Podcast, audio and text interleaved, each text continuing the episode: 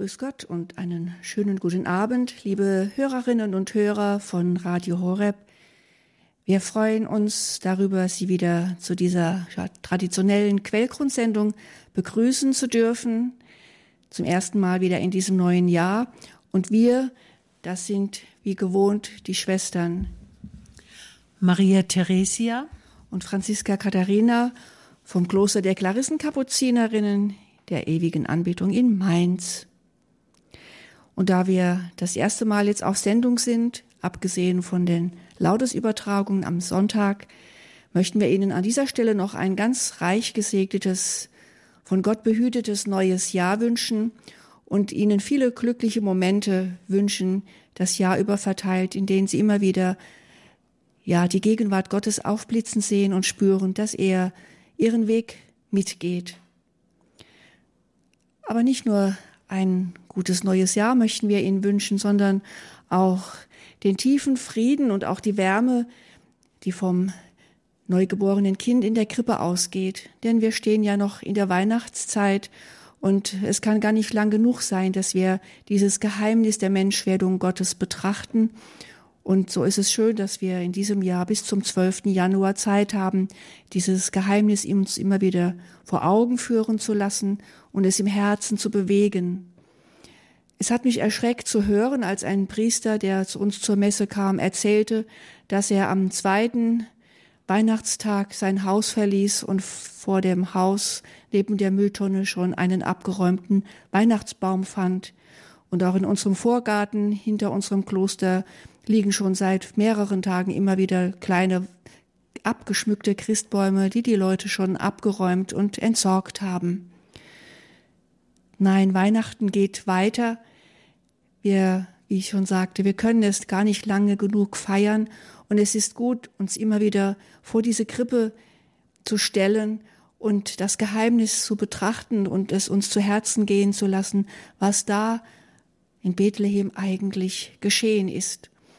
Und genau darüber möchten wir auch heute Abend unsere Quellgrundsendung gestalten. Wir können nicht genug nachdenken über dieses großartige Geheimnis der Menschwerdung Gottes.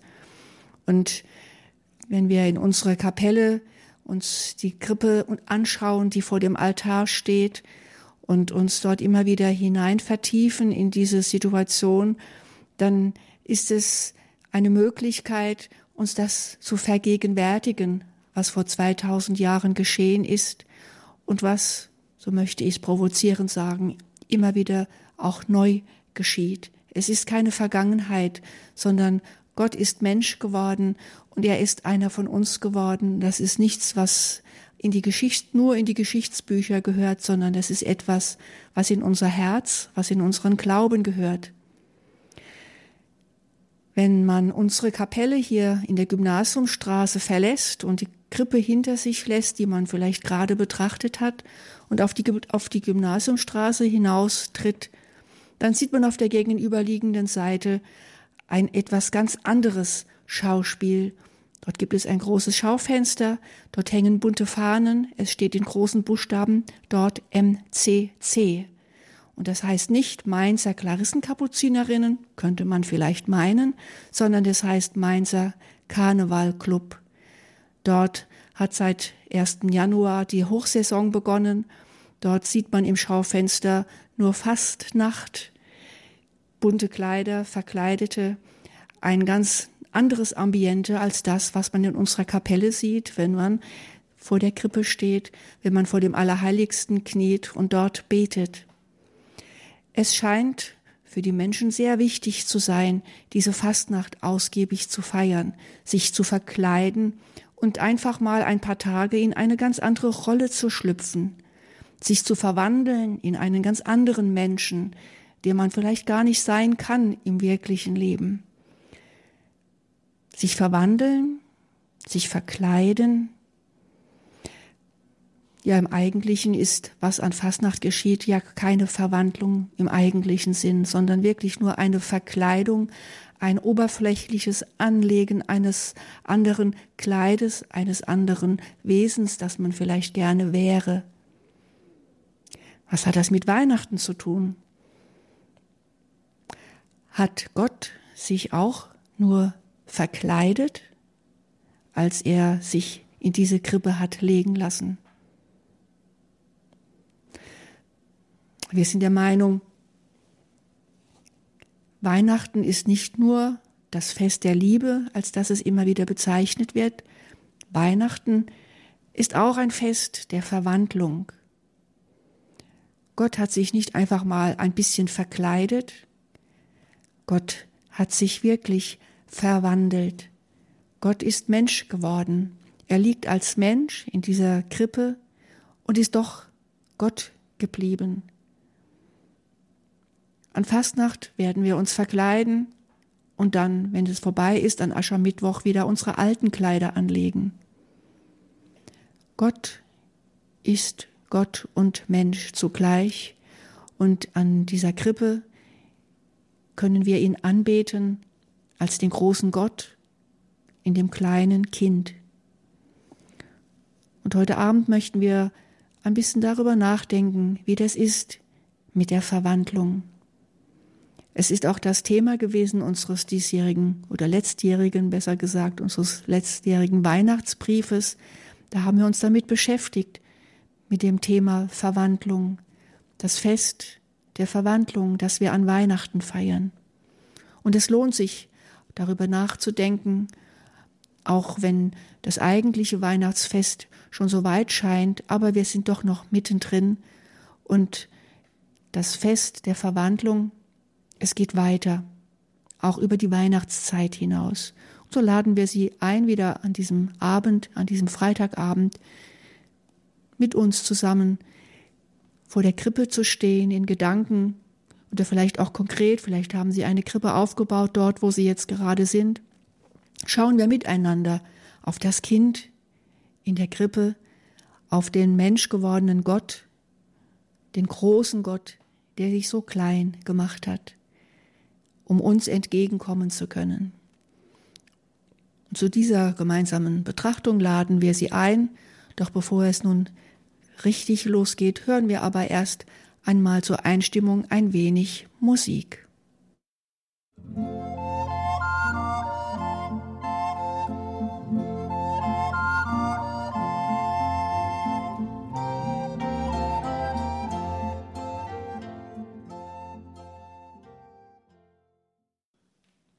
Liebe Hörerinnen und Hörer, was hat Sie verwandelt in Ihrem Leben? Gab es bei Ihnen auch mal etwas, was Sie total auf den Kopf gestellt hat, dass man sagen kann, du bist ja wie verwandelt. Ich habe eine junge Frau begleitet, und als sie nach einer Israelreise wieder zum Gespräch kam, da schaute sie mich so glücklich und so froh an, dass ich gesagt habe, du siehst aus, als hättest du dich verliebt. Dein Gesicht ist irgendwie verwandelt. Und tatsächlich hatte sie in Israel ihren jetzigen Mann gefunden. Und da habe ich gedacht, was ist das doch, dass die Liebe anscheinend ein Gesicht so verwandeln kann, so strahlen machen kann. Wir möchten doch so gerne, dass sich in unserem Leben auch immer wieder etwas verwandelt. Ich denke an Kranke, wenn zum Beispiel sich die Nacht, die durchschlittene Nacht in den hellen Tag verwandelt. Wie froh sind wir da und wie dankbar. Oder wenn bei einem trüben Wetter doch noch die Sonne die Wolken auf die Seite schieben kann und ihre Strahlen über uns leuchten kann, da verwandelt sich der Himmel, der trübe Himmel, in ein strahlendes Sonnenlicht. Das mögen wir und darüber freuen wir uns immer wieder. Oder wie ist das, wenn wir uns unglücklich fühlen, wenn wir in einer gewissen Ausweglosigkeit stecken und uns den Kopf zerbrechen, wie soll das weitergehen, wenn da plötzlich sich eine Verwandlung ereignet, etwas, dass es sich zum Guten wandelt, was wir eigentlich gar nicht erhoffen konnten. Das macht uns glücklich, wenn wir mit dieser verwandelnden Sorge dann doch noch ein helles Licht sehen. Manchmal, so denke ich mir, ist das auch in unseren Beziehungen so, dass sich nach und nach ein Mensch verwandeln kann in seinem Verhalten, in seiner Zugeneigtheit, dass man zum guten Schluss sagen muss, das hätte ich von ihm oder von ihr gar nicht zu hoffen gewagt, dass er sich, dass sie sich verwandelt. Also wir wissen schon, was es bedeutet, wenn sich etwas Schlechtes zum Guten hin verwandelt. Und dann, wie erhoffen wir und wir erbitten wir immer wieder diese ganz, ganz große weltweite Verwandlung, nämlich, dass sich Krieg in Frieden verwandelt, dass sich Waffen zu Pflugscharen verwandeln und das Schwert in ein Winzermesser, um die Bildersprache des Propheten Jesaja zu gebrauchen. Wenn sich Angst in Freude verwandelt, dann ist dies für uns Menschen wie im Himmel. Und dann denke ich, wie wäre es, wenn wir Menschen, wenn sich unser Herz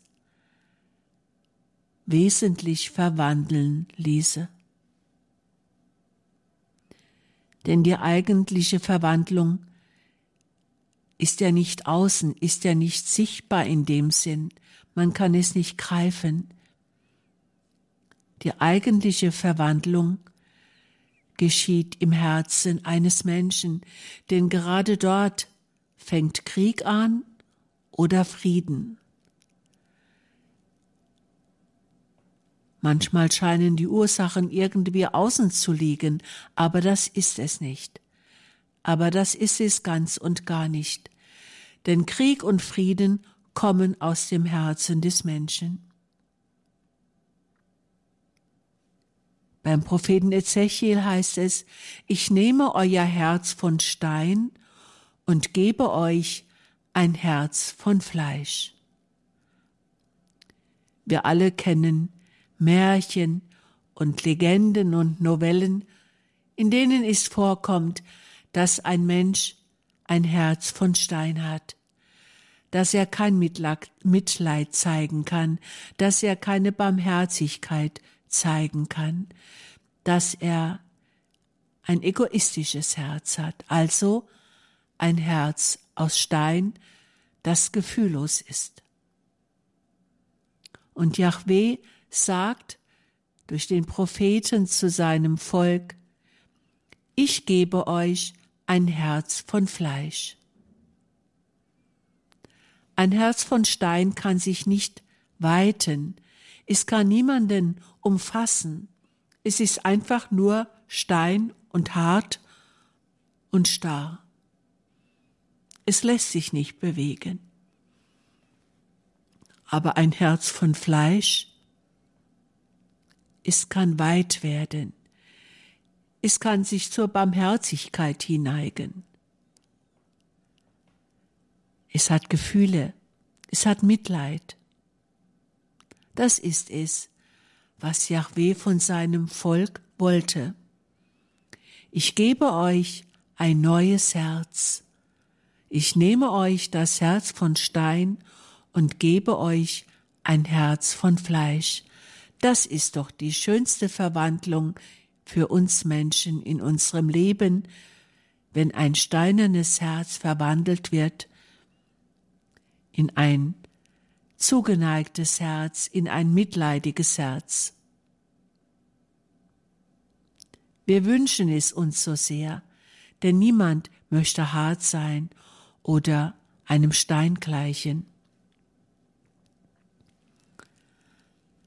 Nur, ich frage mich, bin ich fähig, mein eigenes Herz zu verwandeln? Wie ich schon gesagt habe, es geschieht eigentlich durch die Liebe, dass sich ein Herz verwandelt.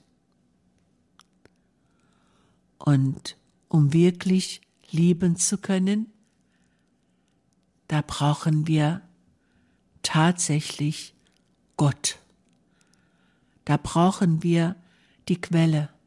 Wir brauchen die Quelle der Liebe, damit unser Herz immer mehr verwandelt wird. Aber wie soll das passieren? Wie, wie, wie kann das, wie kann das geschehen? Gott sagt immer wieder, sucht meine Nähe. Und da habe ich so das Bild in mir, je näher ich Gott komme, umso mehr kann er mich verwandeln. Denn wer Gott nahe ist, dem ist Gott nahe. Wer an Gott hängt, an dem hängt Gott. Wer Gott anhaftet, dem haftet Gott an. Also die Nähe Gottes, diese Quelle der Liebe, die ist es, die uns, die unser Herz wesentlich verwandeln kann, bleibend, bleibend verwandeln kann. Ich weiß kein anderes Mittel, um dahin zu kommen, als eben das Gebet. Im Gebet hält der Mensch sein Herz Gott entgegen und immerzu mit der Bitte, dass er doch unser Herz verwandeln möge, dass er uns doch befähigen möge zu lieben. Wir aus uns selber sind nicht fähig, wirklich treu und unabdingbar zu lieben aber wir dürfen uns im Gebet immer wieder Gott hinhalten, dass er es uns schenken möge. Nach einer kleinen Musikpause werden wir weiter über das Thema Verwandlung betrachten.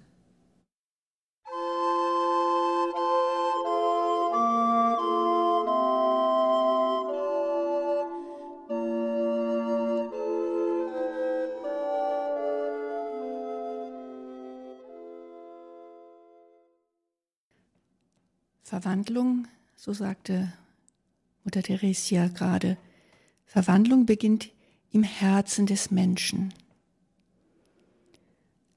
Verwandlung geschieht dort, wo das Herz nicht aus Stein, sondern aus Liebe geformt ist und sich formen lässt von Gott selbst. Also das Herz als Ort der Verwandlung. Und ich möchte den Blick weiten nach außen und möchte sagen, die Krippe als Ort der Verwandlung.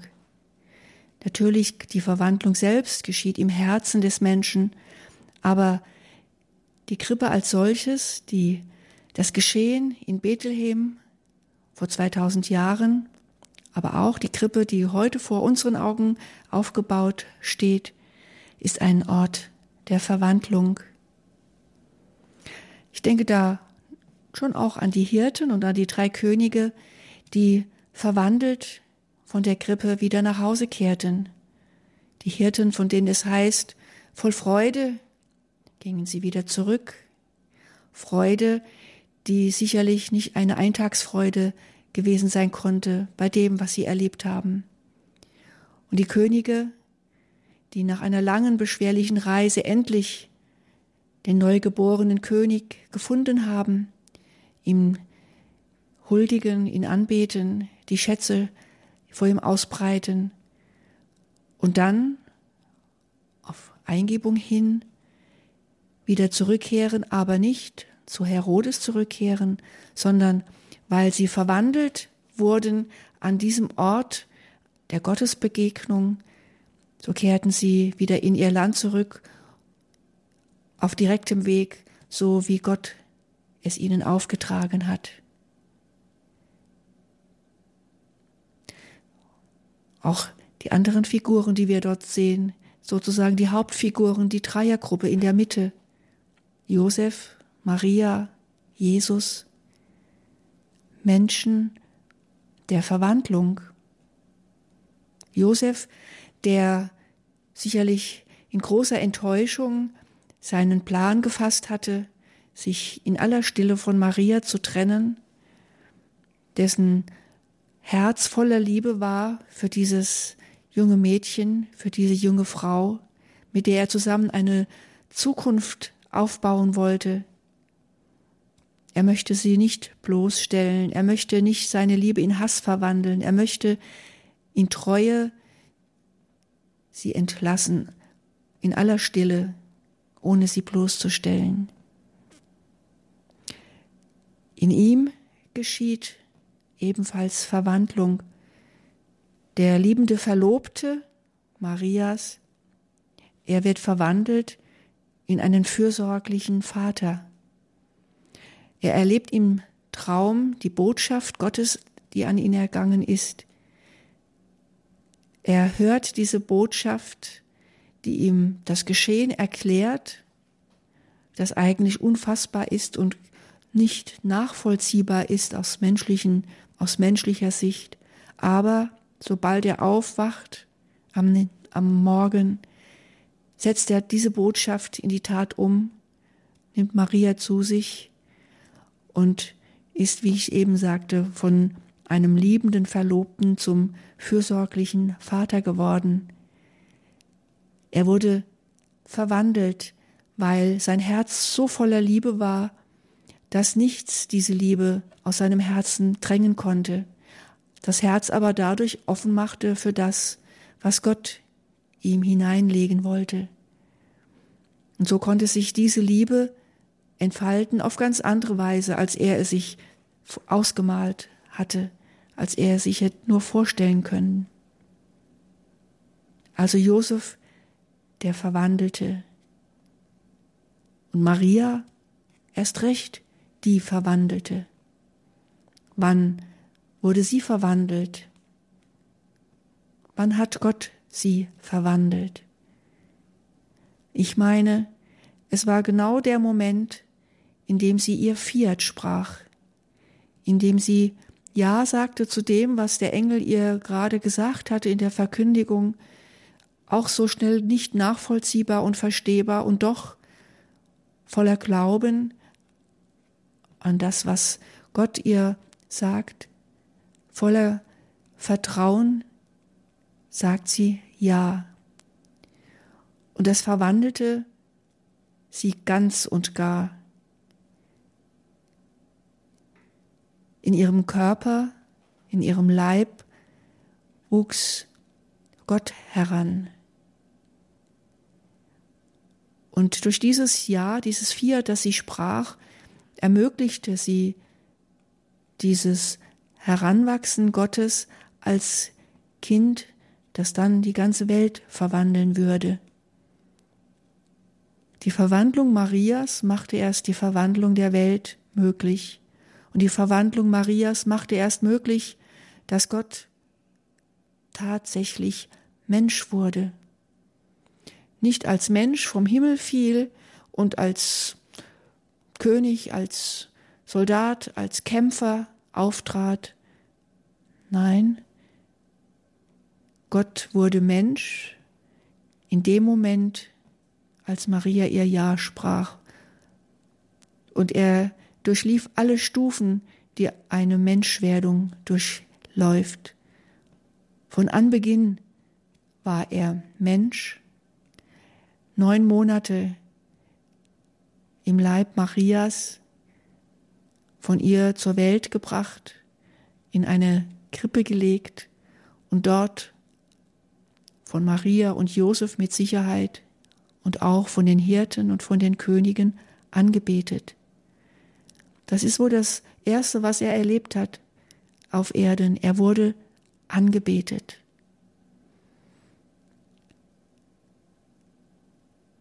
Jesus verkleidete sich nicht als Mensch. Er verwandelte sich in ein neugeborenes Kind, das angebetet werden konnte, das weitere Stufen des Menschseins durchlief, das Neugeborene, es begegnet uns hier in der Krippe auf Stroh gebettet, in einem Holzstall, in einer Holzkrippe, und das Neugeborene begegnet uns wieder am Holz nach 33 Jahren am Holz des Kreuzes. Und nun bleibt die Frage, Ort der Verwandlung, die Krippe als Ort der Verwandlung. Wie ist es mit mir, wenn ich vor der Krippe stehe? Lasse auch ich mich verwandeln? Oder werden wir am Sonntag die Krippen alle wieder einpacken, auf den Speicher tragen und in ja, zwölf Monaten wieder auspacken? Oder wird diese Verwandlung weiter andauern? Werde ich mich weiter verwandeln lassen von Gott? Bin ich bereit, mein Herz für ihn zu öffnen? Mein Herz, ja, sich weiten zu lassen von ihm, mich verwandeln zu lassen in den Menschen, den Gott sich gedacht hat, als er mich erschaffen hat? Die Krippe soll kein Saisonschmuckstück sein, das eben dazugehört an Weihnachten, sondern die Krippe darf und will der Ort der Verwandlung sein, damals bei all den Menschen, die dort im Stall von Bethlehem auftauchten, aber auch bei uns, die wir heute noch und auch in Zukunft immer wieder zur Krippe gehen werden, um ihn nicht nur zu sehen, sondern anzubeten und vor ihm niederzufallen und in ihm den großen Gott zu sehen, der sich für uns ganz klein macht, damit er in unsere Herzen hineinpasst. Nur noch einmal hören wir Musik und werden uns noch ein bisschen kreisen lassen um das Thema der Verwandlung.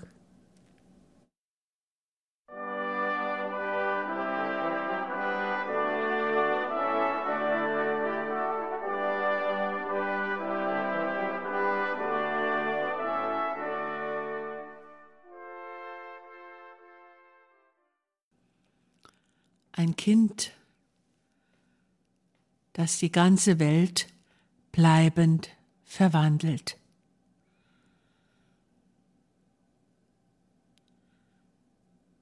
Wenn wir in unserer Betrachtung so ganz still in der Kapelle sind und die Monstranz anschauen, die angestrahlt ist, dann ist man innerlich eigentlich sprachlos. Unser Verstand ist wirklich viel zu klein, um dieses Geheimnis zu ergründen. Wir sprechen ja während der heiligen Messe von der Wandlung, wo das Brot in den Leib Christi verwandelt wird, bleibend. Und bei uns wird nach der heiligen Messe die Monstranz ausgestellt und angestrahlt, und so bleibt sie den ganzen Tag über für uns Schwestern sichtbar und für alle Menschen, die in unsere Kapelle kommen, die die Stille suchen, die den Herrn anschauen wollen. Da hat sich etwas verwandelt. das nie mehr rückgängig gemacht werden kann. Es ist für uns einfach unfassbar, einen Gott zu haben, der sich zuerst in dieses kleine Kind verwandelt, das jeglicher Beschreibung und jeglichem verstandesmäßige Nachsinnen sich entzieht. Dieses Kind hat alles, aber auch wirklich alles auf den Kopf gestellt. Es, es muss jedes Nachdenken verwandeln, denn wir kommen an dieses Geheimnis nicht mit unseren praktischen Überlegungen, mit unserem verstandesmäßigen Nachsinnen, kommen wir da nicht zurecht. Wir dürfen staunen. Wir dürfen einfach staunen. In unserer Kapelle ist die Krippe aufgebaut, direkt vor dem Altar. Dahinter der Ort der Ausstellung der Monstranz und auf der Seite ein großes Holzkreuz. All das gehört in die Verwandlung hinein. Alles wird verwandelt, was auf dem Altar liegt. Ich muss so oft daran denken bei der heiligen Messe, dass alles auf den Altar darf, alles. Und wenn ich es nicht auf den Altar lege, mit meinem Herzen, mit meiner Sehnsucht, dann kann es der Herr nicht verwandeln. Alle Sorgen, alle Beschwernisse, alle Krankheiten, all die vielen Kranken, die sich unserem Gebet immer wieder anvertrauen. Ich darf sie in dem Moment der Wandlung auf den Altar legen. Es ist ein Geheimnis, welcher Segen, welche Gnade davon für uns Menschen ausgehen. Aber ich stelle mir doch vor, wenn ich eine kranke Schwester geistigerweise auf den Altar lege, dass ihr aus dieser Verwandlung heraus die Frucht erwächst, der Geduld, des Tragens, ja auch der Heilung zuweilen. Es ist ein so großes Geschenk des Herrn an uns, dass er uns mit hineinnimmt in seine Wandlung. Wir können es einfach nicht begreifen, warum der Herr beim letzten Abendmahl Brot genommen hat und gesagt hat, das ist mein Leib. Und ich sage, für immer, für immer und ewig ist es mein Leib. Und es ist die Möglichkeit, bei euch zu bleiben, unaufdringlich, verletzlich, euch ausgeliefert. So ist meine Liebe. Ich will bleiben, ich will bleiben in diesem verwandelten Brot. Und wir dürfen davor knien, weil er unser Gott ist.